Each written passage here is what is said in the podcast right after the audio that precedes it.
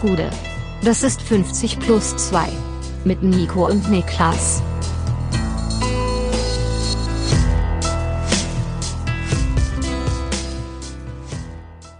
»50 plus 2 Bundesliga-Rückblick der 34. Spieltag der Saison 22-23. Mein Name ist Nico Heimer und bei mir sitzt der Mann, der Oliver Kahn das Feiern untersagt hat. Niklas Levinson. ich wusste es. Ja. Ich wusste, dass ja, es kommt. Musste kommen. Wir müssen äh, der Offenheit sagen, wir fangen an aufzunehmen, eine Stunde, zehn Minuten nach Abpfiff ungefähr. Wobei nicht ganz, es ist 18.48 eher anderthalb Stunden nach Abpfiff. Aber alles ist noch ganz frisch. Alles die ist noch Emotionen ganz sind frisch. frisch. die Eindrücke sind ganz frisch und es hat verschiedene Gründe. Also der primäre Grund ist, dass ich ähm, morgen um diese Zeit hoffentlich schon angekommen bin in äh, Dänemark Jawohl. und dort eine Woche Urlaub mache. Ähm, Verdient nach der frech, Saison. äh, ver- vielleicht verdient, vielleicht auch frecherweise mitten noch in den laufenden Saisonbetrieb rein, zumindest Ah, so ja. halb. Ähm, aber es ist wie es ist. Und da, deswegen haben wir entschieden, wir nehmen das noch am Samstag auf und wir Fühlt sich auch gut an. Fühlt sich richtig an nach diesem Spieltag. gerade jetzt schon, weil ich finde es gerade cool, dass es nicht abgeklungen ist, dass es immer noch in mir arbeitet, immer Genau. noch in mir wirkt und die Eindrücke noch ganz äh, nah sind. Wir hatten einen so unglaublichen Spieltag. Ich finde, da brauchen wir keine. Es braucht nicht die ganz große äh, taktische Analyse, sondern man muss da auch mal ein Es bisschen Platz für Gefühle lassen Es heute. ist vollkommen überflüssig heute. Ja. Es interessiert keine Sau, wer was gemacht hat. Die Ergebnisse stehen und jetzt ist auch eben Saisonende. Das heißt, du kannst nichts mehr ändern, außer Ja. halt der VfB kann noch zum Beispiel die Relegation gewinnen. Ähm, aber abseits davon, alles ist entschieden. Äh, Du brauchst nicht mehr darüber philosophieren, was man nächste Woche besser macht. Neue Saison vielleicht, aber die ist erstmal ganz weit weg. Ja. Und das war eine Konferenz, eine neue Konferenz. Man kann den Spielen sowieso nicht alle gerecht werden und in vielen Spielen oder in einigen von ihnen ging es auch nicht mehr um so wahnsinnig viel, ging es eher um Randnotizen. Es gab ein paar große übergreifende Narrative, die alles dominiert haben. Das war vor allem der Meisterschaftskampf und dann eben natürlich auch noch das, was im, im Keller passiert ist. Und das sind auch die Dinge, denen wir uns jetzt hier hauptsächlich widmen werden. Genau. Und auch alle, die sich vielleicht erhofft haben, dass hier noch Platz ist für die dritte Liga, in der wir der, dem VfL Osnabrück gratulieren, gratulieren zu einem unglaublichen Finish. Die müssen wir auch enttäuschen. Ähm, ein, eine unglaubliche Story, aber trotzdem, heute ist zu viel in der Liga, in der Bundesliga passiert, als dass wir äh, nach links und rechts gucken könnten. Und wir können wahrscheinlich reingehen, indem wir sagen, herzlichen Glückwunsch zur elften Meisterschaft in Serie FC Bayern München. Ich habe noch nicht ganz verstanden, wie sie es gelöst haben mit der Elf, was das zu bedeuten hat. Ich nicht T-Shirt. Nee. Also Ja, also ich habe es einfach nicht verstanden. Ich habe ja die letzten Jahre war es immer nachzuvollziehen, ähm, aber dieses diese elf, das sah auch vor allem sah es aus wie eine 3 und eine 3 für mich. Ich habe es nicht kapiert. Jedenfalls, der FC Bayern durfte seine Meisterschaftsshirts rausholen, denn sie haben die Schale gewonnen, mussten erstmal jubeln mit der Replikaschale. Ich bleib dabei, für mich war es irgendwie ein komisches Bild zu sehen, wie dann der in der zweiten Saisonhälfte verletzte Manuel Neuer als erstes die Schale in den Himmel reckt. Und in der dritten Reihe steht Jan Sommer, der gleichzeitig so ein bisschen weiß, dass hier waren jetzt meine letzten Meter als Bayern-Spieler. Ja. Und äh, für mich ist hier Schluss äh, und Manuel Neuer übernimmt dann wieder ab kommender Saison. Davon gehe ich zumindest mal Stand jetzt ganz stark aus. Ja, ich kann es wohl auch schlecht. Muss auch sagen, also Jan Sommer hat ja auch viel Kritik einstecken müssen. Ich finde auch viel unverhältnismäßige Kritik und hat aber auch jetzt in dem Spiel ja auch den einen oder anderen Ball gehabt, den er sehr, sehr wichtig pariert hat. Ich, das ist absolut richtig. Er hatte nochmal richtig beigetragen und ich habe gerade die 33 entschlüsselt, denn es war die 33. Meisterschaft und wenn du auf die Ah. beiden Dreien guckst, ist in den, sind in den zwei rote Einser drin quasi, die auch noch für die Elf stehen. Also, Man muss halt mittlerweile auch studiert haben, um diese Dinger zu verstehen. der FC Bayern ja hat ein eigenes Team, die das jedes Ja. Jahr machen, glaube ich. Die arbeiten 365 Tage lang wollte an sagen, diesem die, Design. die arbeiten, morgen fangen die an für die Genau, zwölf. Für die 12. Morgen, morgen geht's los. Wie kriegen wir die jetzt unter? Ja, Ja. Wie, wie kriegen wir das, wie, wie fangen wir überhaupt an? Also wir haben ja die zwei Parallelspiele, die entscheidend sind für die Meisterschaft, ist einmal Dortmund gegen Mainz und äh, Bayern gegen Köln in Köln. Die Ausgangslage ist vollkommen klar. Wenn der BVB sein eigenes Spiel gewinnt, ist total egal, was der FC Bayern in Köln macht, dann wird der BVB deutscher Meister. Ist das nicht der Fall, gewinnt der BVB nicht, sind sie angewiesen auf Schützenhilfe vom FC. So hast du es gut zusammengefasst und äh, bereits den ganzen Morgen und schon gestern äh, gab es Bilder aus Dortmund. Tatsächlich habe ich heute in Berlin eine Menge an BVB-Trikots gesehen, die wie wenn nicht Pokalfinale ist mit Dortmunder Beteiligung, ich es noch nie erlebt habe. Ganz Dortmund, ganz Fußball Deutschland war bereit. Wer nicht so richtig bereit war, waren die elf Spieler auf dem Feld. Denn die werden vom Moment und von Mainz 05 in Halbzeit 1 doch ganz schön übermannt. Ja, und man hat schon an der Startelf gesehen, die Bo Svensson da aufgeboten hat, dass das kein Spiel ist, in dem irgendwas hergeschenkt wird. Und vor allem hat man auch gesehen, dass es eine Elf ist, die er aufgeboten hat, die, wenn sie mal in Führung geht, sehr, sehr schwierig zu knacken sein würde. Denn wenn man die Mannschaft durchgeht, wenn man sich anschaut, wer da spielt, du hast mit Barrero und Chor das absolute Zerstörungskommando im Mittelfeld, ja. du hast Anton Stach, der ja auch tiefer spielen kann, auf einer der beiden Halbpositionen. De facto würde ich sagen, streng genommen hat Mainz mit acht mehr oder weniger defensiv, defensiv ja. orientierten Feldspielern gestartet und ähm, die Marschroute war relativ klar. Dann ist es tatsächlich so, dass die Mainzer eben auch durch einen ruhenden Ball das Glück haben, Glück in Anführungszeichen, dass sie nach 15 Minuten in Führung gehen. Das ist eine kurz getretene Ecke auf den ersten Pfosten. Andreas Honke-Olsen läuft ein, entwicht sowohl Sebastian Haller als auch ähm, ja, mit der Ball entwischt dann letztendlich Gregor Kobel am kurzen Pfosten, aber eher, glaube ich, ähm, läuft Haller so ein bisschen weg ja. und äh, nickt zur Mainzer Führung ein. Und nur ganz, ganz kurz danach, 15 Minuten, das passiert in der 15. Minute und wir denken, na typisch Dortmund, so eine Scheiße. Aber ganz kurz darauf kriegt Rafael Guerrero einen Elfmeter zugesprochen nach einem Foul von Dominic Kor. Und das ist ein ganz klarer Elfmeter. Und antritt der Mann, der Held der letzten Wochen, Sebastian Aller. Ich habe nochmal nachgeschaut, hat in seiner Karriere 28 Elfmeter geschossen, davon bis an diesem Spieltag 27 getroffen. Er hat einmal gegen Tim Krul, die Krake, ja. äh, verschossen. Und da darf man verschießen. Da darf man verschießen, ist ein ausgemachter Elfmeterkiller. Der zweite Name, der sich Sebastian Allerkerbe in den Bettpfosten machen kann, ist äh, Finn Dahmen, denn der pariert Hallers Elfmeter. Und ähm, ich meine, es gab so ein, es gab eine kurze, es wurde kurz eingefangen im Bild, wie Emre Can den Ball schon hat und sich auch, glaube ich, Richtung Strafraum bewegt, Richtung Elfmeterpunkt bewegt und Sebastian Haller sich mit ihm unterhält und das Ende dieses Gesprächs, wenn es denn so gewesen sein sollte, dass Emre Can vielleicht selber schießen wollte, ist dann, dass Haller sich den Ball nimmt. Und das jetzt halt hätte, wäre, wenn und Spekulation, aber dem wohnt halt schon eine krasse Tragik inne, ja. dass Sebastian Haller, also auf zwei Ebenen, auf der Ebene, die du bereits aufgemacht hast, nämlich eben, dass er eigentlich ein herausragend sicherer Elfmeterschütze ist und dann, dass Sebastian Haller ja auch gleichzeitig in der Rückrunde vor allem so ein bisschen das Gesicht ist, an dem man das überhaupt festgemacht hat, dass Dortmund in der Position ist, deutscher Meister werden zu können. Deshalb glaube ich, dachte er auch, ich bin der Richtige hierfür, Mann. Ich bin ich, meine Geschichte. Ah ja, genau, genau. I am that guy oder I am that man. Und bei Emre Can muss man ja sagen, Klar, der hat diese Saison sehr gut geschossen für den BVB, aber der hat in seiner Karriere acht getroffen, drei verschossen, ist jetzt kein unbedingt sehr sicherer Schütze.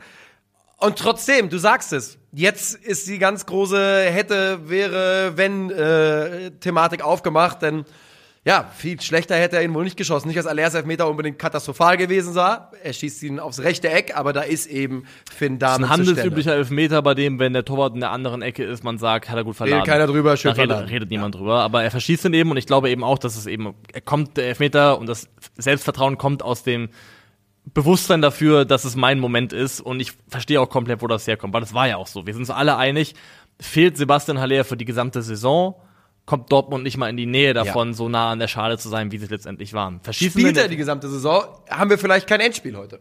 Wer weiß es. Und auch das halte ich für sehr realistisch tatsächlich. Ja. Und wir haben, glaube ich, auch einen anderen Torschützenkönig. Das würde ich sogar auch mit dazu sagen. Ich ja. glaube, ja. wenn Haller über die gesamte Saison zur Verfügung steht, macht er mehr Tore.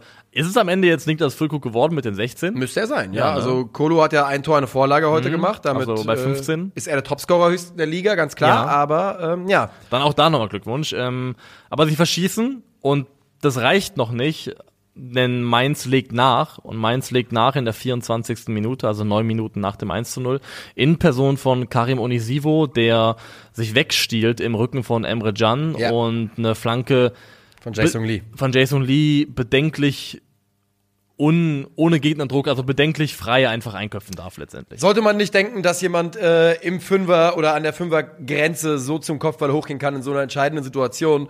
Ähm, einer der beiden Innenverteidiger ist zu diesem Zeitpunkt schon weit rausgezogen ähm, und Emre Can ist es eben der reinrückt. Das müsste ja Süle sein, der, der rausgezogen gefehlt, wurde. Ja. Genau.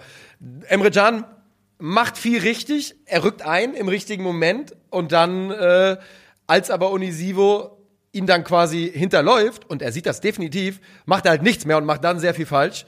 Äh, und Karim Onisivo trifft zum 2 zu 0 für Mainzer und das muss man auch mal sagen, die unglaublich aufopferungsvoll Fußball spielen. Wir haben es eben noch hier gehört, im Fernsehen wurde das gesagt, ähm, dass das wohl die zweitbeste ähm, Laufleistung einer Mannschaft in der Saison insgesamt war, die Mainz da geboten hat. 128 Kilometer. 128 Kilometer, also wenn man den Torwart mal rausrechnet, kann man sich vorstellen, was da im Ja. Schnitt weggearbeitet wurde von den Jungs. Und äh, die haben wirklich, 12,8, ziemlich genau. Du warst, ich dachte, du warst so schlecht in Mathe. Ja, komm, aber 128 durch 10, wenn ich den Torwart rausrechne, Mach dich, jetzt, mach dich jetzt nicht kleiner als du bist. Also sehr ja. stark. ähm, die Mainzer haben sich kaputt gelaufen, die haben alles reingeworfen und ähm, ihnen konnte man, also kann man jetzt de facto sowieso nicht, aber hätte man auch so keinen Vorwurf machen können am, am Einsatzeifer, an der an dem Invest der Mainzer hat es dann am Ende nicht. definitiv nicht gelegen. Es fällt das 2 zu 0. Und du bist ja auch in so einer Situation, ganz kurz, als Mainz 05. Du merkst dann nach dem 1-0, das ganze Stadion hat Angst. Ja, und das war so. Jeder hatte Schiss in Dortmund. Die Mannschaft hatte Angst und das ganze Stadion hatte Angst. Der Trainer hatte Angst. Und Mainz 05 ist da und sagt, warum Angst haben, Alter? Wo, wo, wovor fürchtet ihr euch, ihr Clowns? Und ich muss es hier auch nochmal sagen, ich muss es hier nochmal platzieren, habe ich auch schon im, im, während des Spiels gesagt, was wir auch zusammen geschaut haben. Ich muss verweisen auf diese Szene in Herr der Ringe. Das Ja. äh, Rückkehr des. Königs. Smogmog. Äh, die, die Armee von Sauron steht vor Minas Tirith und der, einer der Oberorks, Gothmog, aka Smogmog, steht da und er atmet einmal so tief ein und sagt dann auf Englisch zumindest, sagt er, Fear, this city is ripe with it. Ja. Also diese Stadt ist gefüllt mit Angst. Und das ist auch der Signal Iduna Park in dem Moment. Es ist super still. Die Leute, den Leuten steht der Schrecken ins Gesicht geschrieben. Ja. Und die Spieler merken das auch, glaube ich, tonnenschwer auf ihren Schultern, wie weit der Weg jetzt noch ist. Natürlich. Und du denkst dir, du hast ja schon in dem Augenblick, 24. Minute fällt das Tor, denkst du, das kann nicht wahr sein, Alter. 33 Spieltage. Letzten Spieltag ackern wir uns da so wieder rein. Leipzig hilft uns irgendwie. Wir hatten schon aus der Hand gegeben. Und jetzt liegen wir 24 Minuten gegen Mainz hinten, die, du hast es vorhin formuliert, durch die Liga geprügelt worden sind in den letzten Wochen.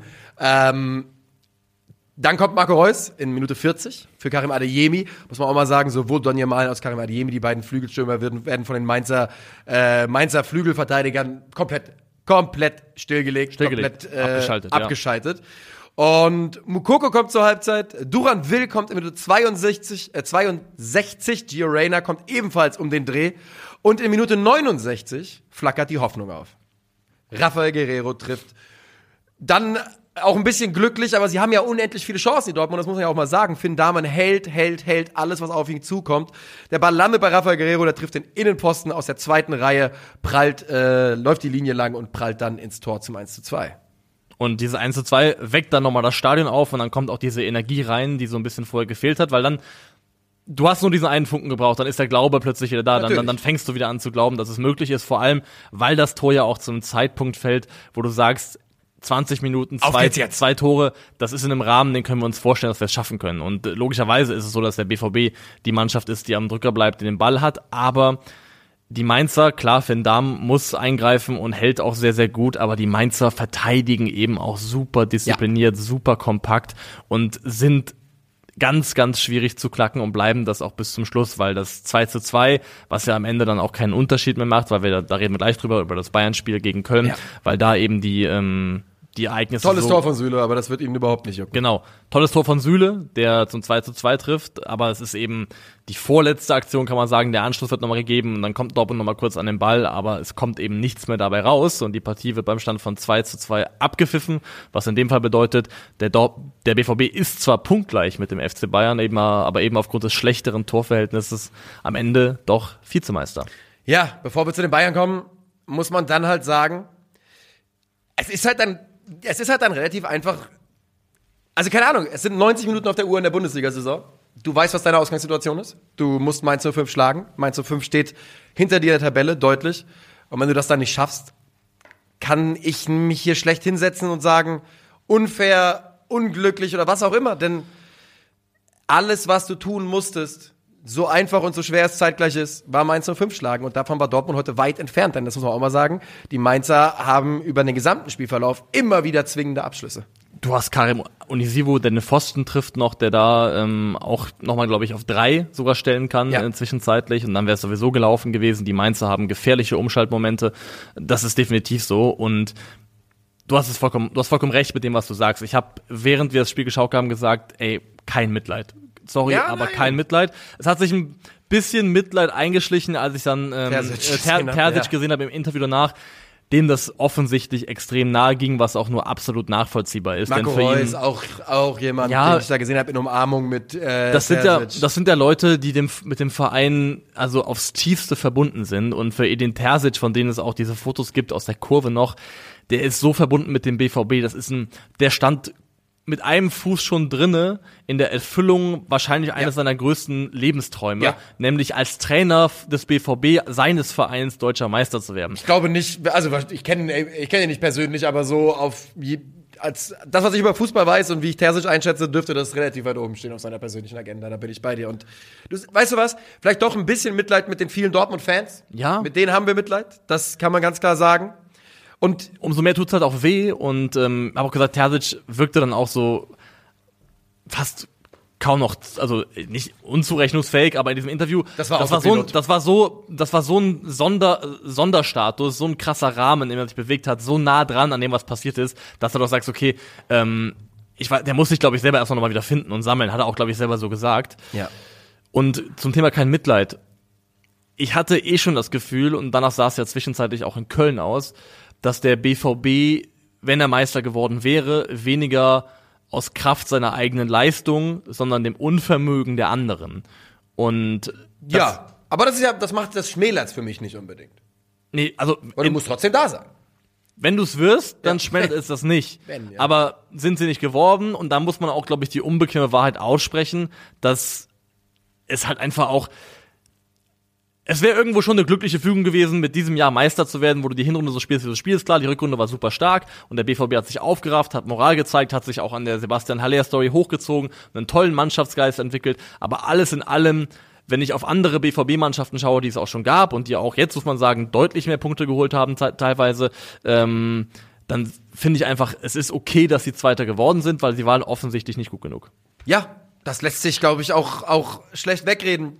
Was man halt leider, genau das ist es. Man muss einfach, es gibt keine Ausreden für den BVB. Es gibt keine Ausreden im Sinne von äh, die scheiß Bayern, die scheiß Schießrichter, Handspiel, was auch immer. Es gibt keine Ausreden. Die einzige, die einzige Wahrheit ist, man hat es heute auf dem Silbertablett gehabt und man hat es nicht geschafft. Und dass man überhaupt dahin kam, da stimme ich dir vollkommen zu, hat eben auch damit zu tun, dass der ganz große Konkurrent der FC Bayern München eine Saison gespielt hat, wie sie eben gespielt haben. Genau, weil wenn du das Jahr spielst, was der BVB gespielt hat in den letzten oder in den meisten der letzten zehn Jahren, dann wirst du damit wahrscheinlich Vizemeister und wirst Zweiter, aber du bist nicht in der Nähe davon, auch nur eine signifikante Rolle zu spielen im Meisterschaftsrennen. Das muss man einfach so fairerweise sagen. Und das hat dann auch irgendwo auch mit der Mannschaft zu tun und gewissen Qualitäten, die an der einen oder anderen Stelle fehlen, weil es ist ja schon bezeichnend, dass Julian Duranville, der reinkommt, dieser Teenager, sein erstes Spiel macht für den BVB in der aller, allergrößten erdenklichen Drucksituation und noch einer der besten auf dem Platz ist. Hat auch die Flanke geschlagen für die äh, Reina-Chance, die noch recht groß war. Ähm, aber genau das ist halt der Art Spielertyp, den du brauchst, um dann eine Mainzer Mannschaft, die dann vielleicht sagt, hier sind zehn Leute und die bauen wir jetzt hier in zwei sehr, sehr engen Ketten vor unserer Box auf oder was auch immer, da durchzukommen. Da brauchst du technisch starke 1 gegen 1 Spieler für. Und der BVB hat teilweise, wie ich finde, auch in dem, im Recruiting, in der Kaderplanung falsche Prioritäten gesetzt, die jetzt korrigiert werden können. Und das sind auch Dinge, die fallen dir dann in den Marg Marginalitäten irgendwo auch früher oder später wieder auf die Füße. Ja, ja, bestimmt. Es ist, ich bin da, also die Kaderplanung wird sicherlich auch ein Faktor sein. Irgendwie bin ich da jetzt noch nicht weit genug im, weit genug vom, vom Ja. Abpfiff entfernt, um, Versteh ich, versteh um da, ich komplett. darüber schon wieder Gedanken zu machen. Es ist am Ende des Tages eine unglaublich bittere Pille, die die Dortmunder da schlucken müssen. Aber ja, der FSV Mainz 05, bei dem man ganz klar sagen muss, dieser Antrieb, dieser Antrieb, wenigstens es den anderen kaputt zu machen, nur schon selbst nicht mehr gewinnen zu können, den, den ich komplett nachvollziehen kann. Ich glaube, der war sehr, sehr stark beim FSV. ich weiß nicht mehr, ob es am Ende nicht einfach nur auch, also das spielt bestimmt eine Rolle, aber ob sich primär einfach die intrinsische Motivation einer intakten Mannschaft, die grundsätzlich sowieso in Fußballspiele reingeht mit dem Wunsch und mit dem dringenden äh, Bedürfnis, die einfach zu gewinnen. Und das dann einfach gnadenlos auf den Platz gebracht hat. Aber glaubst du nicht, dass das in so einer Situation, da kannst du das, da ist das nicht mehr trennbar, glaube ich. Da sagst da, du, die, weißt du, die Dinge verschwimmen mit genau, weil safe hat jemand in der Kabine vor dem Spiel gesagt, die werden heute nicht Meister gegen uns. Ja. Gegen uns werden die nicht Meister. Safe ist, ist sowas in die Richtung. Und das gefallen. ist ja auch vollkommen legitim, sich über sowas zu motivieren. Ist ja klar. sehr, sehr naheliegend. Hast du auch das Gefühl, dass, also, und nochmal, wir sind jetzt kurz nach Abpfiff, ist alles noch ganz, ganz frisch, aber dass der BVB hier vielleicht auch auf die nächsten paar Jahre gesehen eine fast schon historische Chance hat liegen lassen? Ich hoffe, dass es nicht so ist. Ich glaube es zu 100 Prozent im, im Moment. Ich, glaube, dass, also im Moment glaube ich, dass der BVB eine Chance liegen gelassen hat, die, wenn es schlecht läuft, jetzt wieder für die nächsten zehn Jahre in der Form nicht mehr kommen wird. Denn es ist die schlechteste Bayern-Saison seit was, 2009 oder sowas, ne? Ja. Ich kann mir nicht vorstellen, dass die ja, wir reden gleich noch über die Bayern. Ist es vielleicht sogar der Zeitpunkt, wo wir rüberspringen oder wollen wir noch ein bisschen über Dortmund? Wir können ruhig rüberspringen jetzt. Ich würde aber auch sagen, also es ist möglich, dass Dortmund Meister wird, aber sie werden es nie, also in den nächsten Jahren definitiv nicht werden können mit so wenigen Punkten, wie es diesmal, diesmal möglich gewesen wäre. Weil dass der FC Bayern nochmal so schwach ist, nochmal so wenig Punkte holt über eine Saison gesehen, nochmal so sehr sich selbst sabotiert, das kann ich mir beim besten Willen mit Blick auf die nächsten Jahre nicht vorstellen. Schwach ist der FC Bayern trotzdem zumindest mal äh, menschlich, denn äh, inmitten dieses Das Spiels, Menschliche. Ja, inmitten dieses Spiels werden ja sowohl Hasan Salihamidzic als auch Oliver Kahn abgesägt. Ähm, wollen wir erst über das Spiel reden oder erst über dieses Thema? Was meinst du? Wie ist dein Bauchgefühl? Komm, wir reden kurz über, über, über Brazzo und Kahn. Denn wir wissen von Thomas Tuchel, der weiß seit gestern von dieser Entscheidung.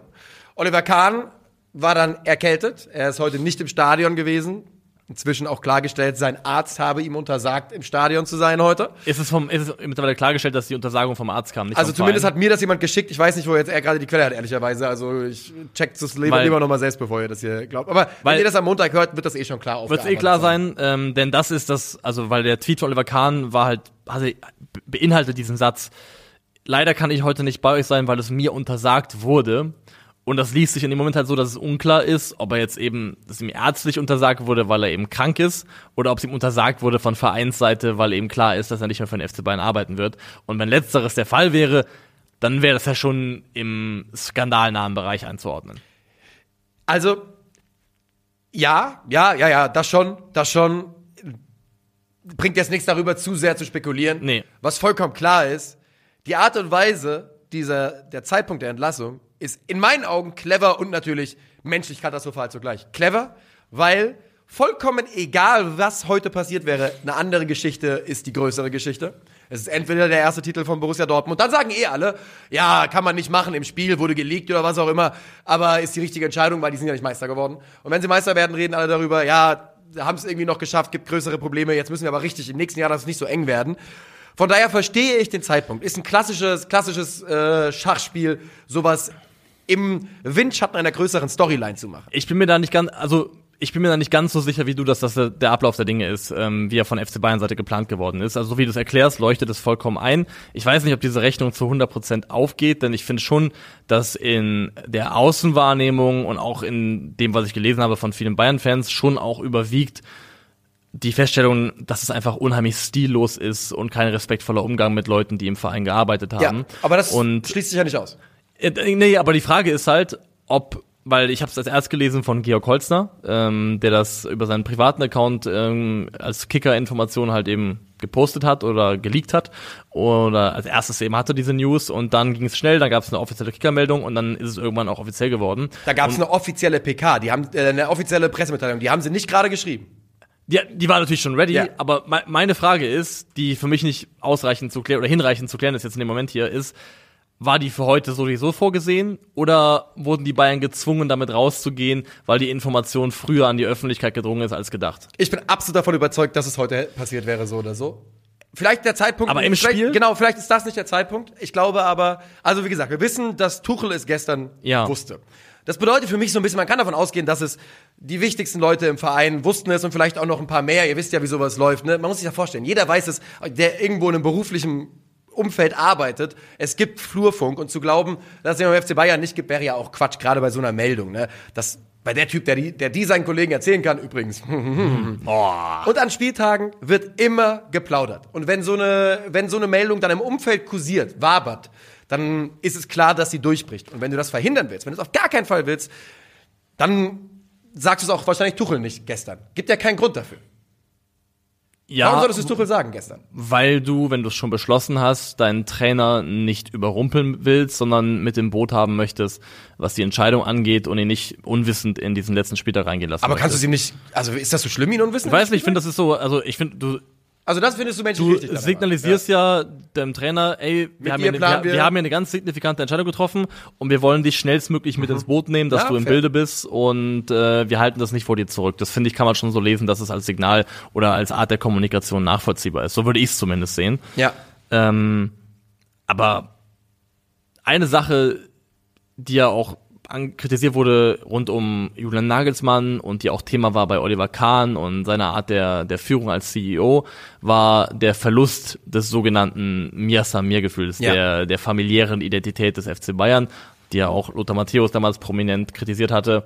Muss ich halt sagen, das hier ist halt Game of Thrones, das ist nicht Mir Samir. Das Ja. ist, das ist Backstabbing, das, ist ein intrigantisch. unglaublicher Dolch, Dolch, den sie da in den Rücken gejagt haben. Ja. Das ist wirklich wahr. Wir haben ja auch ähm, Salihamidzic nach dem Spiel gesehen bei Herbert Heiner, in einer, wo wir nicht wissen, was gesagt wurde, aber er sah aus wie jemand, der relativ irritiert gewesen Ja, ist. das kann man ganz klar so sagen. Ich, die Bayern, also es ist wirklich, es ist wirklich ein Wahnsinn. Ne? Darüber, darüber müssen wir nicht reden und es passt in dieses Bild, das der FC Bayern in den letzten Monaten abgegeben hat. Eine Sache, ich habe ja gerade gesagt, ich glaube, dass in den nächsten Jahren für den BVB ähm, eine solche Chance nicht mehr aufgehen wird.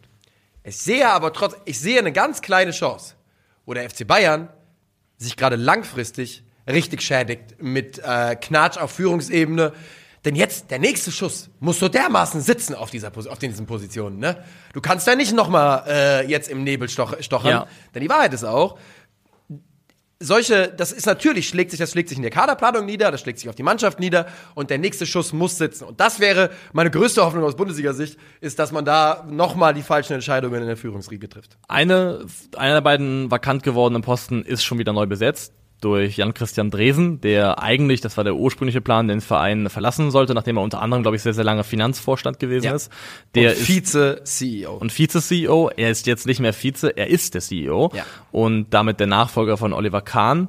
Und da muss man ja auch dazu sagen, wurde ja auch betont, sehr, sehr gutes Verhältnis sowohl zu Hoeneß als auch Sehr zu Karl-Heinz, sehr vertrauensvoll, Karl-Heinz Rummenigge. Da darf ich ganz kurz, sorry. Das hat ja der Kicker in der, in dieser, in der ersten Nachricht dazu. Ja, Das ist doch ein Wording, das der Kicker so nicht schreibt. Weißt du, was ich, weißt, weißt, du, was ich glaube? Das fühlt sich fast so an wie gepusht von Bayern. Die haben Infos durchgesteckt. Ich, keine Ahnung, vielleicht, vielleicht ist, spinne ich rum. Ist schwer zu sagen, weil man könnte schon auch sagen, okay, das ist einfach einordnend, wo steht der im Verhältnis zu wem, wie, wie was, ist sein Kontext im Verein. Mein Thema, worauf ich hinaus will, ist, das ist halt, haben wir auch schon am Donnerstag gesagt eigentlich, ähm, das ist halt Führung von Hoeneß und äh, ähm, Rummenigge durch die Hintertür. Ich will damit nicht äh, Dresen jegliche Form von Autonomie und Selbstbestimmung ab, absprechen, aber gerade in sportlichen Belangen gibt es sicher andere Leute, die kompetenter sind. Und ich glaube schon, dass Hoeneß und Rummenigge irgendwo auch im Dunstkreis seiner Person auch eine Rolle spielen werden, wenn auch nur im Hintergrund. Ja. Und wenn das die große Mission des FC Bayern war, dann auch mit Oliver Kahn, der ja auch bei Rummenigge in der Lehre war sozusagen, die Emanzipation zu schaffen, die sportliche äh, Emanzipation, die Emanzipation auf Entscheidungsebene von Uli Hoeneß und Karl-Heinz Rummenigge, dann muss ich konstatieren, dass das im Jahr 2023 stand jetzt nicht gelungen ist. Das kann man, das kann man wohl sagen, dass das nicht gelungen ist. Ähm, ja, mal gucken, wie es da vom, bei den FC, beim FC Bayern dann weitergeht. Und ähm, was man mit Dres natürlich gemacht hat, ist, jemanden zu holen, der den Verein kennt. Und das ist ja das, was wir an der Folge am Donnerstag ein bisschen besprochen hatten, dass das eine Sache ist, die beim FC Bayern mit Sicherheit ähm, eine große Rolle spielen wird. Und das ist eben das eine der großen ja, eine der großen Voraussetzungen für eine Anstellung ist. Und jetzt hat man da eine interne Lösung gefunden. Damit wird man, glaube ich, glücklich sein, weil man eine der beiden Planstellen sofort äh, easy gedeckelt hat und nun nur noch an der zweiten arbeiten muss. Und jetzt gucken wir darauf, wie das Spiel der Bayern gegen Köln lief. Denn ähm, auch das war natürlich wichtig. Die Bayern in der Underdog-Position, das hatten sie lange nicht. Und sie gehen nach acht Minuten nach Vorlage von Leroy Sané durch ein sehr, sehr schönes Tor von Kingsley Coman in Führung. Ja, Schuss aus der ja, zweiten Reihe kann man schon sagen. Ähm, schön ins lange Eck gezogen, toller Abschluss und die Bayern fangen da an, ihren Teil, ihre Aufgabe zu erfüllen. Und es ist im Prinzip ein Bayern-Spiel, wie wir es in den letzten Wochen schon häufiger gesehen haben, unter anderem auch gegen Leipzig, nämlich eine Mannschaft, die so scheint es zumindest, das Spiel durchaus im Griff hat, die, die in Führung geht und wo man eigentlich meinen sollte, das ist jetzt Bayernland. Da Ja. kennen die sich aus, die wissen das, damit umzugehen. Aber aus irgendwelchen Gründen gelingt es dann eben nicht so. Und es war ja auch gegen Leipzig so um die halbe Stunde Marke herum, dass das so angefangen hat, so leicht ein bisschen zu kippen und Leipzig besser ins Spiel kam. Und ich finde, auch hier kann man das ungefähr so quantifizieren, dass es in einen ähnlichen Zeitraum fällt und dann vor allem in der Genau, zweiten Halbzeit da der FC dann wirklich eine Phase hat, wo sie ähm, am Drücker sind und den FC Bayern, so wie wir es zumindest in der Konferenz auch mitbekommen haben, teilweise auch wirklich nach hinten reindrängen, sich einige Standards erspielt haben und dann vielleicht ein Stück weit auch zumindest das temporäre Glück erzwingen.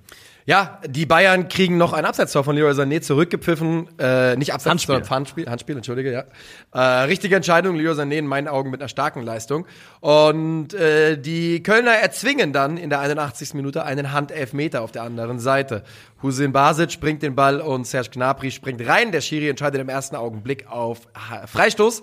Äh, wird korrigiert und dann richtigerweise auf Elfmeter, den Dejan Lubicic verwandelt zum 1 zu 1. Und zu diesem Zeitpunkt ist der BVB deutscher Meister. Und Thomas Tuchel hat im Nachgang der Partie darüber gesprochen und hat auch verwiesen auf zwei Elfmeter-Gegentore gegen Leipzig, ähm, Elfmeter-Tor, über das man ausgeschieden ist gegen Freiburg, wo es auch ein Handspiel war, ich glaube von Musiala in dem Fall. Und äh, sein Fazit war bis zum Zeitpunkt oder nach dem 1-1 hat er im Prinzip gesagt, das hier fühlt sich an oder das hätte, sich angefühlt wie das perfekte Fazit für seine Zeit bisher beim FC Bayern. Nämlich dieses rätselhafte, dieser rätselhafte Kontrollverlust, der immer wieder einsetzt und das eigentlich sich mehr selber schlagen als alles andere. Aber Thomas Tuchel reagiert sofort und er wechselt und er hat auch keine Scheu davor, Leon Goretzka, der erst eingewechselt wurde, wieder vom Platz zu nehmen zugunsten von offensiveren Kräften, bringt unter anderem Jamal Musiala in der 85. Minute und das ist dann auch der am Ende ganz entscheidende Mann, der in der 89. Minute den FC Bayern wieder auch in Führung bringt und damit zurückbringt in Kurs Richtung Meisterschaft. Und das äh, hat Thomas Tuchel auch gesagt. Er hat ja dann auch in diesem selben Interview gesagt, die Chance von Leroy, und da glaube ich, meint er die direkt vor diesem Direkt Tor. davor, ja. Die er, wo er eins gegen eins vor Schwebe auftaucht, vergibt. Und ich glaube, da war für Tuchel kurz die Meisterschaft passé und wenige Sekunden später ist es Jamal Musiala, der den Ball mit einer, in einer Bewegung annimmt, vorlegt, abschließt ins lange Eck, wo ich wirklich einfach nur sagen, jeder weiß, ich habe ja schon ein paar Mal gesagt, ich habe ja schon ein paar Mal diesen beim Dribbling den Messi-Vergleich aufgemacht.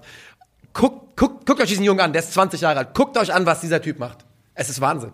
Die, die Bewegung, die Eleganz, die Geschwindigkeit ist nichts anderes als Weltklasse. Und auch das Ego zu, zu sagen, ich nehme den Abschluss jetzt einfach. Ich bin seit drei Minuten auf dem Feld. Ich, hab, ich wurde eingewechselt, ich nehme den mir direkt. Vor allem, wenn du bedenkst, dass Jamal Musiala ein Spieler ist, der eine herausragende Hinrunde gespielt hat, in dem auch, in der auch Scoring-technisch ultra viel funktioniert hat. Dann hat er die WM gespielt und bei der WM ja auch schon jemand gewesen, der, glaube ich, ähm, Chancen, also der gut war, der einer der wenigen vielversprechenden war, aber halt Chancen liegen gelassen hat. Und am Output hat hat so ein bisschen gescheitert, hat's gehapert. Und so sah ja auch die Rückrunde aus. Er hat so ein bisschen sein Momentum verloren. Entscheidungsfindung mal unglücklich und die Dinge haben einfach nicht mehr so gepasst wie vorher.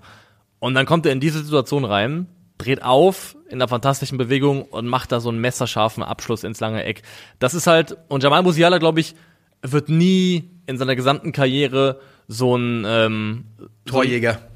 Nee, darauf will ich nicht hinaus, aber von der, vom äußeren Auftreten her, das wird kein Effenberg-Typ, das wird Oh nicht so, nein, das natürlich wird keiner, der. Gift und Galle spuckt, aber Auch da wieder, nach, da kann man auf Messi gucken. Das wird jemand, der, der wenig auf dem Feld durch Kommunikation und durch fiese, Ja. fiese Aktionen Aber Elite-Mentalität kann auch leise sein. Ja. Und Jamal Musiala hat diese Elite-Mentalität. Durch Leistung. Genau, durch Leistung und durch einfach die absolute Abgezocktheit und die Fähigkeit, in den ganz entscheidenden Momenten da zu sein. Und Jamal Musiala, also Bayern DNA ist an der einen oder anderen Stelle im Verein aktuell verloren gegangen. Wer sie auf jeden Fall im bestmöglichen Sinne hat, ist Musiala. Weil der ist offensichtlich gemacht dazu, ein Killer zu werden. Und nochmal, der, der spielt bei Bayern, wir haben ihn schon seit ein, zwei Jahren auf der Uhr. Er hatte diese Schwächephase nach der WM, die wirklich ganz klar da war, nicht der Einzige, dem das passiert ist. Das war trotz dieser Schwächephase von einem 20-Jährigen eine unglaubliche Saison. Von einem 20-Jährigen, der vor, vor drei Monaten 20 geworden ist. Das war eine unglaubliche Saison und hinten raus macht er die Bayern zum Meister. Für mich ist es vollkommen klar, wer der Spieler der Saison ist. Ähm, zumindest beim FC Bayern Ja. München. Über, über die ganze Bundesliga kann man da noch mal reden. Du sagst es, der Mann hat die Bayern-Mentalität. Leading by example ist bei ihm ein Stichwort. Ich finde übrigens auch in diesem Spiel wieder, ähm, dass Josua Kimmich wir haben schon ein paar Mal gesagt, der hat auch die Bayern-DNA, das ist nichts Neues. Ein absoluter Anführer auch in diesem Spiel wieder gewesen. Und die Bayern, was man halt sagen muss, ist, Und in so einem Spiel, die Bayern sind halt da, sie machen halt die Hausaufgaben. Ganz einfach, Dortmund macht die Hausaufgaben nicht und Bayern schon. also so viel, wie die Bayern dem BVB gegeben haben, so viel geben sie normalerweise in fünf Jahren nicht. Ja. An, Ja. an Möglichkeiten, an Türen, die sie aufmachen. Und ähm, Für mich waren es drei, dreimal die Saison. Sie haben sie dreimal wieder reingeholt. Ja. Mindestens zweimal.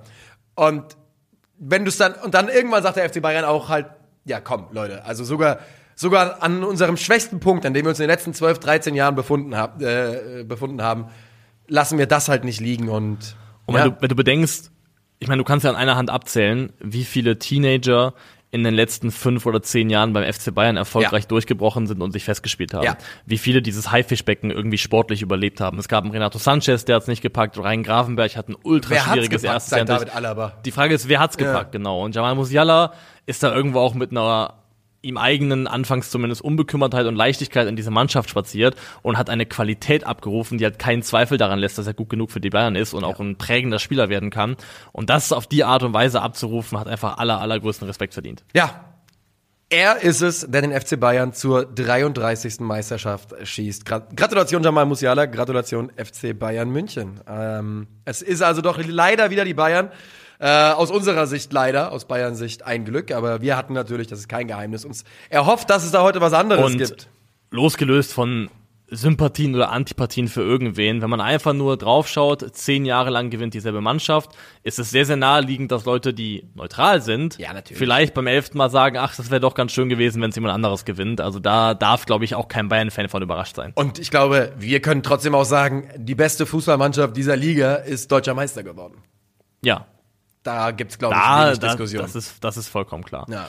Ähm, beste Fußballmannschaft dieser Liga ist Union Berlin nicht, aber sie ist eine, die aus den Möglichkeiten ihrer Mannschaft mit das Beste rausgeholt hat und sich heute mit einem 1 zu 0 Sieg gegen Werder Bremen ganz offiziell für die Champions League qualifiziert hat. Boom. Und Gratulation, ihr Gauner.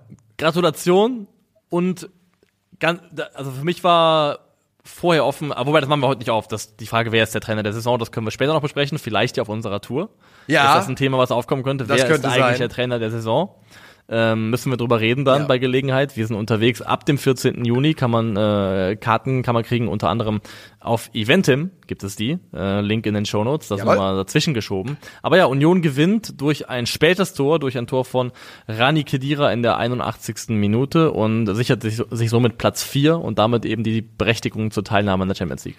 Ich kann zu dem Spiel an sich heute überhaupt nichts sagen. Für die Bremer, für die Bremer geht's ja auch um nichts mehr. Ähm, aber für Union geht's eben um einiges. Und wieder einmal ist Union dann eben da. Wieder einmal ist Danilo Döki einer der, der besten Spieler bei Union. Das ist jemand, der ähm, in der, gerade in der Rückrunde nochmal eine Entwicklung gemacht hat, die einigermaßen wahnsinnig ist, finde ich. Ähm, sich zu einem absoluten Top-Verteidiger in dieser Liga gemausert. Und am Ende des Tages ist Union, hat Union diese mentale Härte, die der BVB nicht so, so ein bisschen vielleicht halt nicht hat, denn die gewinnen ihre Spiele halt einfach klar mit einem ganz anderen Druck. Es müssen wir nicht drüber reden. Es ist eine ganz andere Situation, wenn es darum geht, ihr könntet zum ersten Mal in die Champions League kommen oder der SC Freiburg oder ihr werdet Meister. Hat, da müssen wir nicht drüber reden, Ja. das ist keine vergleichbare Situation. Aber der FC Union Berlin hat eine mentale Härte, ähm, die beeindruckend ist. Und ich glaube, du hast ihn angesprochen, Danilo Dürki könnte auch jemand sein, der noch ordentlich Cash einspielt, Ja. weil er ist immer noch erst 24, wird dieses Jahr 25, aber ist immer noch ein Alter, wo man sagen kann, auch in einem Jahr oder in zwei Jahren, wenn der sich so weiterentwickelt, ist es absolut, gibt es die Aussicht darauf, dass er sich sehr, sehr gewinnbringend verkaufen lässt, vor allem wenn man bedenkt, dass er eben ablösefrei kam, also auch das wieder ein Transfer, Ja, der einfach ja. zu 100% aufgegangen ist, 100% gepasst hat und ja, Union Berlin Champions League zum Spiel, wie gesagt, können wir nicht so wahnsinnig viel beisteuern, aber sie haben sich auch das unter anderem heute, aber eben auch über 33 Spieltage verdient. Und wir haben ja viel über die Union gesprochen, über glückliche oder vermeintlich verdiente oder unverdiente Siege, über die Spielweise, was auch immer. Fakt ist, die sind aufgestiegen und die haben die Klasse gehalten und dann haben sie sich äh, das erste Mal für Europa qualifiziert, dann haben sie sich das zweite Mal oder wie war die, wie war die Abfolge von Union? War, waren die Conference League zwischenzeitlich? Ja, jetzt Erst in der Saison gerade, oder? Waren die, die waren Eu- Europa League? Konfi, Europa, ja, scheißegal. Sie sind auf jeden Fall, ja, sie sind siebter, fünfter, dritter, ja, sie müssen Conference League und dann Europa League gewesen sein. Wir Müssen haben ja hier die Möglichkeiten zur Nee, Live-Recherche. aber sie müssen, sie müssen. 7-5-3, das war doch die Rechnung dieses Jahr. Auch wenn sie Vierter geworden sind. Du guckst nach live. Was ich sagen will, ist einer der Gründe, warum Union Berlin auch sich für die Champions League. aber 11., 7., 5., 4. jetzt. genau, siebter, fünfter. Und das ist eine Mannschaft, die damals aufgestiegen ist, wo man sich unsicher war, ob das nicht einer von den Clubs vielleicht ist, die einmal kurz Hallo sagen und sich dann wieder verabschieden in Ja. Liga 2. Und dass diese Mannschaft vier Saisons später Champions League spielt, ist ähm, in dem Zeitraum die beste Leistung, die ein Verein in Deutschland gebracht hat. Ist meine persönliche Meinung. Gibt nichts Größeres. ja, ja, Auf Liga, auf Liga-Ebene betrachtet. ja. Das, das, Du das kannst über, definitiv. über Frankfurt reden mit Ja. Europa League natürlich, aber auf die Bundesliga runtergebrochen. Ja, in das- vier Jahren Bundesliga. Ich meine, du gemessen musst dir überlegen, die, diese, diese Mannschaft, die laut Transfermarkt einen Gesamtmarktwert von 126 Millionen hat, kurzer Vergleich, Bayern München 979 Millionen, hat über 34 Spieltage genauso viele Gegentore kassiert wie der FC Bayern München. Die haben zusammen die beste Defensive dieser Liga gestellt. Das ist kein Zufall, das ist kein, äh, kein Oh, wie sind man da gelandet. Das ist brutale Arbeit mit einer Mannschaft, in der auch immer noch Spieler wichtige Rollen spielen, von dem man, von denen ich noch immer heute glaube, die sollten auf diesem Level nicht so wichtige Rollen spielen können. Aber bei Union können sie das tun und die Leistung ist enorm. Und geh mal davon aus, dass jeder Fußballer ja auch inhärent, glaube ich, tendenziell mehr Spaß daran hat, proaktiv zu spielen, offensiv zu spielen, ähm, auf Tore zu gehen, was auch immer. Eine Mannschaft dazu zu bringen, jetzt über diese Saison, aber auch über ein paar Jahre schon, natürlich mit Fluktuation, die zu kaufen, diese Idee zu kaufen und sich darauf einzulassen, so dermaßen beinhart, so dermaßen aufwandsintensiv gegen den Ball zu arbeiten, Woche für Woche auf dem Level.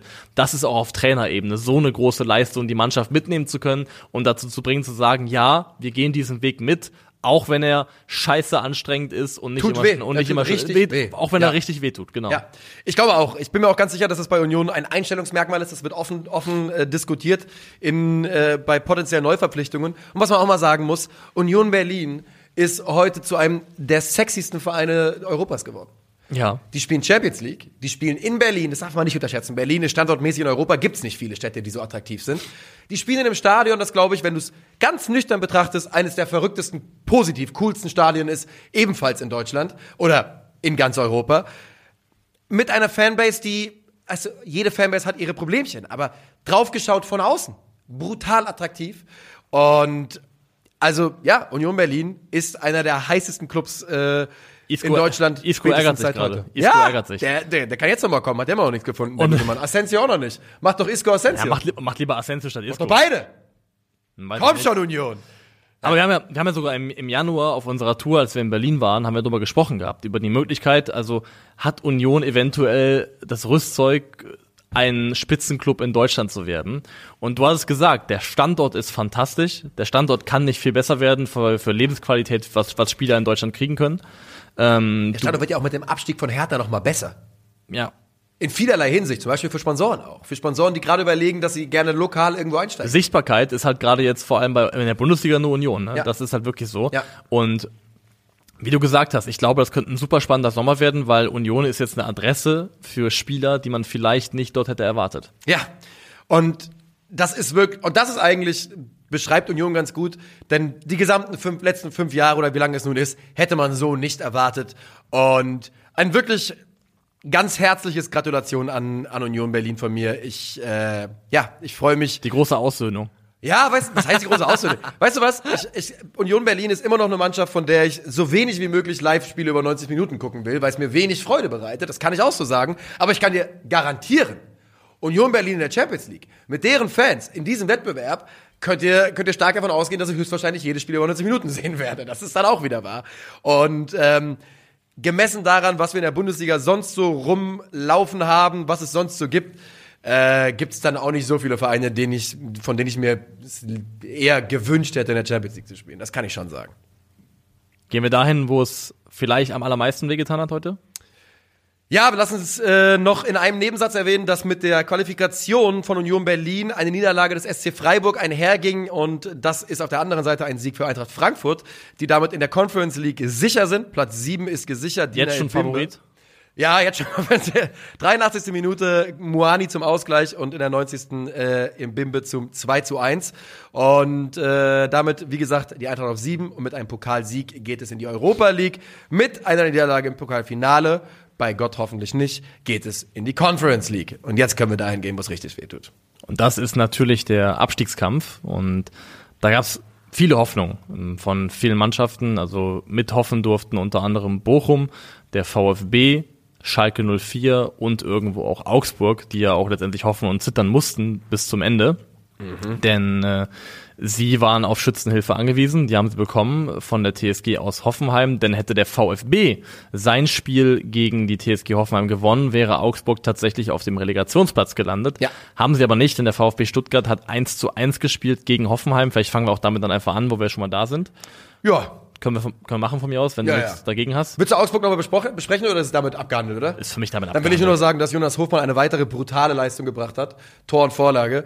Ähm, wahrscheinlich die beste Saison seines Lebens gespielt, in einer der beschissensten Gladbach-Saisons in den letzten ja, in den und das ist, ein, das ist ein Fluch, das ist der Grund, warum es ja. nicht, nicht genug gesehen wird. Wenn er diese Saison in einem Dortmund-Trikot ja. spielt oder in einem Bayern-Trikot, dann reden wir über vielleicht den besten Spieler der Saison. Ja, so ist es. Ähm, hiermit seist du gewürdigt, Jonas Hofmann. Äh, die Gladbacher fahren damit auf Platz 10 ein und das äh, spiegelt die Saison sehr gut wider. Ja, und wir gehen äh, zum VfB aus Stuttgart, die äh, zu Hause gegen die TSG Hoffenheim ran müssen. Und lange Zeit warten wir, dass da was passiert. Wir warten auf dieses Tor vom äh, VfB, aber dann ist es die TSG, die in Form von Ias Bebu in der 75. Minute das 1 zu 0 macht. Nach einem langen Ball war das, glaube ich. Genau, eine, eine Flanke dann und Bebu per Kopf trifft dann zur Führung äh, für, die, für die Hoffenheimer. Und für Stuttgart ist ja theoretisch auch noch möglich, ähm, dass ich weiß nicht genau, wie jetzt die Ergebnisse waren zu dem Zeitpunkt parallel, also wie es dann zum Beispiel in Leipzig stand. Ähm, aber für Stuttgart ging es ja auch um die Möglichkeit, eventuell sogar direkt abzusteigen. Aber der VfB gleicht aus und gleicht aus in Person von Thiago Thomas, der sich da in einem äh, Zweikampf gegen den sich sehr, sehr schwach verhaltenen Robert Sko durchsetzt und zum 1 zu 1 trifft. Und mehr passiert dann aber auch hier eben nicht. Und es ist wieder mal ein VfB-Spiel, wo man sich primär darüber ärgern muss, dass man halt mit den Chancen, die man hatte, so sträflich umgegangen ist. Also ja. der VfB hatte drei Großchancen liegen lassen, haben die XG-Statistik klar und deutlich dominiert. 23 zu 8 Abschlüsse, 57 Prozent Ballbesitz, die deutlich bessere Passquote. In eigentlich allen relevanten Statistiken ist der VfB die bessere Mannschaft, nur halt ergebnistechnisch nicht. Die, da geht's nun also in die äh, Relegation und auch das hilft natürlich ein Stück weit. Jetzt im Augenblick mal niemand, aber man kann auch ganz klar sagen, mit Sebastian Hoeneß früher im Amt wäre das ganz, ganz großer Wahrscheinlichkeit nicht passiert, denn äh, der scheint mit dieser Mannschaft eine Ebene gefunden zu haben äh, in der Zusammenarbeit, die es ihnen, ja, die eigentlich dann eben doch nicht so wirkt wie eine Mannschaft, die gegen den Abstieg spielen sollte. Man muss halt jetzt schauen, wie sich dieser, also ich glaube, dieser, dieser, diese Relegation, vor allem sie sind ja auch in den Spieltag gegangen als äh, Mannschaft auf dem Nicht-Abstiegsplatz, oder? Ja. Dann ist es ja schon ein kleiner Rückschlag, den sie erlebt haben wie schnell sie es aus den, aus, den, aus den Knochen kriegen, aus den Klamotten raus, denn es geht ja schon bald in die Relegation. Dienstag, oder? So früh? Wissen nee, der HSV spielt erst morgen, ich bin nicht zwei Tage später, oder? Ist nicht Donnerstag und Montag? Ja, ja stimmt. Donner glaub, Donnerstag, Donnerstag, und Dienstag dann. Also das, Donnerstag das Rückspiel Dienstag, ist am genau. Dienstag und das Hinspiel genau, ist am Donnerstag. So macht's Sinn, ja. Und da wartet entweder der HSV oder Heidenheim, einer von diesen beiden Mannschaften. Und bis dahin muss man also nicht wieder hinkriegen. Aber ich glaube schon, dass es ein bisschen wehgetan hat. Vor allem, weil man halt wieder an etwas gekrankt hat, was den VfB, unabhängig davon, ob es jetzt am Anfang äh, Matarazzo war, ob es aber Dia war oder Hoeneß, das eint, glaube ich, alle drei Trainer, dass man durchaus hadern konnte, wie die Mannschaft mit den eigenen Tormöglichkeiten umgegangen ist. Und dass der VfB Stuttgart da unten auf diesen Relegationsplatz gerutscht ist, das liegt eben auch am VfL Bochum, zu dem ich jetzt langsam übersiedeln würde. Ja, gerne. Und die unter ganz freundlicher Mithilfe von Armin Adli klappen Bayern 04 Leverkusen am letzten Spieltag 3 zu 0 We dropped them. Ähm, Armin Adli, aber komplett Harakiri nach acht Minuten. Er, in meinen Augen schlägt er und er tritt. Der, er wollte, der wollte in Urlaub. Er wollte in Urlaub. Ich weiß nicht, was da vorgefallen ist. Es ist ein Zweikampf mit Dominik Heinz. Und es ist einfach eine klare rote Karte. Es ist eine Tätigkeit, das ist absolut idiotisch. Es ist ganz, ganz dummes Verhalten und ähm, auch irgendwo nicht zu erklären, nicht zu entschuldigen. Ich habe den Sinn einfach, dem sind einfach die Sicherungen durchgebrannt. Ja, das würde ich auch sagen. Der äh, hat sich provozieren lassen und damit äh, ist war es natürlich wie gemalt für den VfL Bochum. Dann aber liefern. Das ist was anderes. Ne? Perfekte Ausgangssituation ist das eine. Achte Minute rote Karte. Aber noch 19 Minuten das 1-0 durch Philipp Förster machen. Nach 34 Minuten das 2-0 durch Takuma Asano. Und in der 86. durch Kevin Stöger das 3-0. Das ist eine andere Geschichte. Und diese Geschichte hat dann zum Ergebnis, dass wir sagen, Gratulation VfL Bochum zur dritten Saison Bundesliga in Folge. Gratulation zum Klassenerhalt, wo wir zum wiederholten Male vor der Saison Bochum als klaren Abstiegskandidaten hatten, zum zweiten Mal. Und wo der VfL, und da bin ich komplett mitschuldig, ähm, so ein bisschen das Bauernopfer dieses Abstiegskampf wurde zwischenzeitlich. Ähm, und ich halt quasi gesagt habe, ey, ich hätte lieber Köln und Schalke drin und äh, Stuttgart und Schalke, Schalke drin. Und dann muss der VfL eben absteigen. Aber der VfL sagt, jo, aber glücklicherweise haben wir da was mitzureden und das wird immer noch auf dem Rasen entschieden und nicht von Schwätzern wie mir. Nee, und ich erinnere mich noch, dass ähm, Dings, das äh, jetzt Game of Thrones, wir machen heute eine große Fantasy-Runde. Da sagt äh, Tywin Lannister zu Tyrion, glaube ich, äh, irgendwann an einer Stelle sagt er, ähm, ähm, But you, re you, you refuse to die, I respect it. Also du hast dich geweigert zu sterben, das ja. habe ich respektiert. Und das gilt auch für den VfL Bochum, der vielleicht so ein bisschen der Zwerg unter den Vereinen war, die da ähm, noch in akuter Abstiegsnot waren, zumindest verglichen mit dem VfB und mit Schalke 04. Ja. Aber sich eben geweigert haben, das ähm, zu gehen. Und wenn man dann auf die Jetzt spielen sie gegen äh, Leverkusen und da haben wir immer über die äh, ominöse Xabi Alonso-Tabelle gesprochen. Ja. Die Thomas Letsch-Tabelle sieht Bochum auf einem Tabellenplatz 11. Sie haben in 29 Spielen unter ihm 10 gewonnen, 5 unentschieden, 14 verloren, haben in demselben Zeitraum ähm, 35 Punkte geholt. Das ist absolut in Ordnung, das ist mehr als in Ordnung, das ist eine sehr, sehr gute Leistung. Und wir haben es schon mal gesagt, Bochum war eine Mannschaft mit einem Plan. Sie hatten das nötige Spielermaterial, um es umzusetzen. Sie hatten ihren perfekten Wandspieler in Hofmann, um Bälle festzumachen, um eine Präsenz im Strafraum zu geben. Sie hatten mit Kevin Stöger jemanden, der aus dem Mittelfeld heraus absolut fantastische Bälle in die Tiefe spielen kann. Und mit Antwi Ajay unter anderem und Asano, Holtmann, wer auch immer, die ist das nötige Tempo auf den Außen, um in die Tiefe zu kommen. Und sie haben es absolut maximiert, ihre Möglichkeiten. Ja. Und das musst du als VfL Bochum machen, um die Klasse zu halten. Und dann gibt es auch da keine Diskussion. Wer trifft, hat recht. Und der VfL trifft an diesem Spieltag und macht sich da auch wirklich ja mit diesem frühen Tor halt früh so ein bisschen die Brust, die Brust frei. Und ähm, was dann passiert, ist ein einziges Fest in äh, Blau und Weiß. Und ja. Leverkusen, Gondor Leverkusen auch so ein bisschen. Ne? Ja, na gut, also. letzter Spieltag Leverkusen ist freilos, ne? ja. Okay, wir gehen jetzt dann richtig dahin, wo ja, wo es halt einfach brutal wehtut. Lässt sich nicht weiter aufschieben. Der FC Schalke 04 ist wieder abgestiegen. Damit lesen sich die drei letzten Schalke-Saisons Abstieg, Aufstieg, Abstieg. Heute war es ein 4 zu 2 gegen RB Leipzig und dieses 4 zu 2 irgendwie sinnbildlich für Schalke 04 in dieser gesamten Saison. Man startet katastrophal rein, liegt nach 19 Minuten 2 zu 0 hinten, aber ist nicht bereit aufzugeben.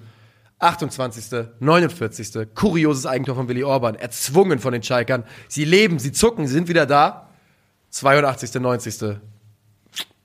Der Anschlusstreffer von Kaminski alleine war ja auch schon ein Tor des Willens, so sich, sich ja. da einfach durchsetzen zu wollen. Und ich dachte eigentlich, auf die, wenn ich die Art und Weise gesehen habe, wie Christopher Nkunku diese Abwehr von Schalke entwürdigt hat, also wirklich, ähm, ich habe selten gesehen, dass eine Mannschaft im Kollektiv so vorgeführt worden ja. ist. Von ja. einem einzelnen, eigentlich von einem einzigen Spieler fast, muss man sagen. Da zwischendrin noch ein Pass durch die Beine. Also da dachte ich wirklich, da ist der, muss, da muss der Wille jetzt gebrochen sein.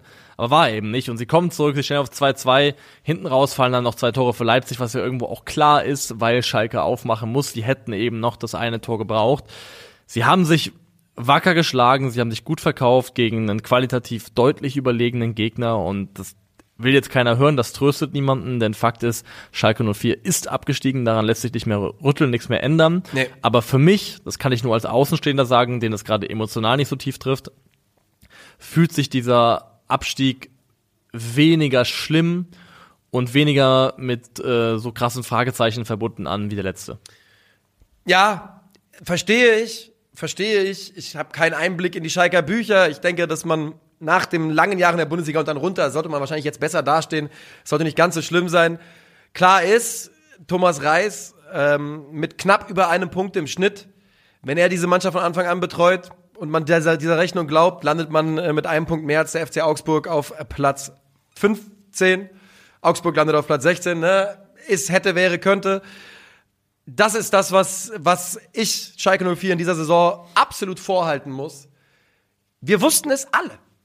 Wir wussten es alle am Anfang. Wie, wie hieß er? Keller. Ja. Äh, war doch, nee, wer, war, wer war Trainer? Wie hieß er Frank nochmal? Kramer. Frank Kramer. Wie hieß Frank er Keller. nochmal? Ja, aber ernsthaft, wie hieß er nochmal? Ja, wie hieß er denn nochmal? Weil wir, wir sitzen hier im Juni. Im Juni sitzen wir zusammen und sagen, das ist der falsche Mann. Wie kann es sein, dass man sagt, mit Frank Kramer geht's in die neue Saison? Und nicht, und wir haben das gesagt, sondern ganz Fußball Deutschland, jeder hat's gesagt, jeder Schalker hat's gesagt. Meine Oma aus Dänemark hat angerufen hat gesagt, Warum der? D- DDR, DDR Verkehrstrainer. So. Ja, hat sie gesagt, kann ich bezeugen. Und was passiert? Natürlich ist er der falsche Trainer. Darf acht Spieltage den Haufen da anzünden und dann übernimmt Thomas Reis. Klar, der war eben nicht verfügbar am Anfang, auch wenn die Bochumer wahrscheinlich auch weniger Sorgen gehabt hatten, wenn, wenn äh, der Tausch früher stattgefunden hätte. Und am Ende ist es eben eine Fehlentscheidung von, ich vermute, es war Rufen Schröder, der diesen Trainer eingestellt hat, der in meinen, und das ist in meinen Augen das, was Schalke für die Klasse gekostet hat. Ja. Nicht, nichts, was in den, an den letzten 20 Spielen passiert ist, sondern das, was in den ersten acht passiert ist. Und was man mal wirklich ernst mit Ernsthaftigkeit sagen konnte, irgendwann mal, gehört heute wirklich noch nur noch in die allerironischsten Anführungszeichen Don Rufen.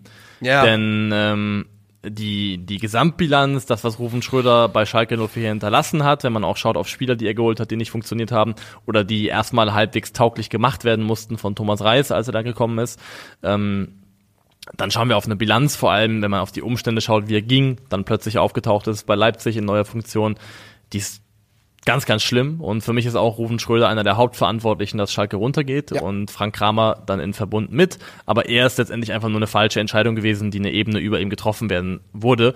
Frank Kramer hätte niemals Schalke 04 Trainer werden dürfen. Und Ja. da ist die Saison verschenkt worden.